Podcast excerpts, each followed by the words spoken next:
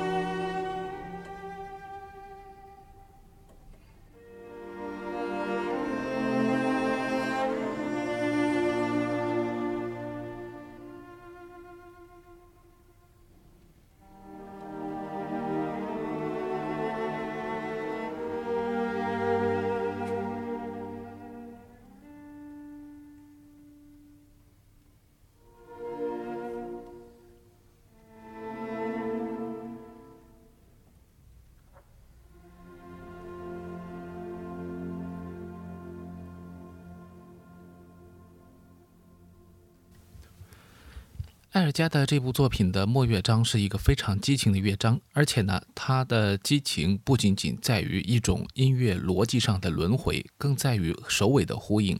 当我们在刚才第一乐章当中听到的那一个一开头的主题旋律再次出现的时候，整个的世界似乎变得更为的灰暗了。这是作曲家的一种悲观吗？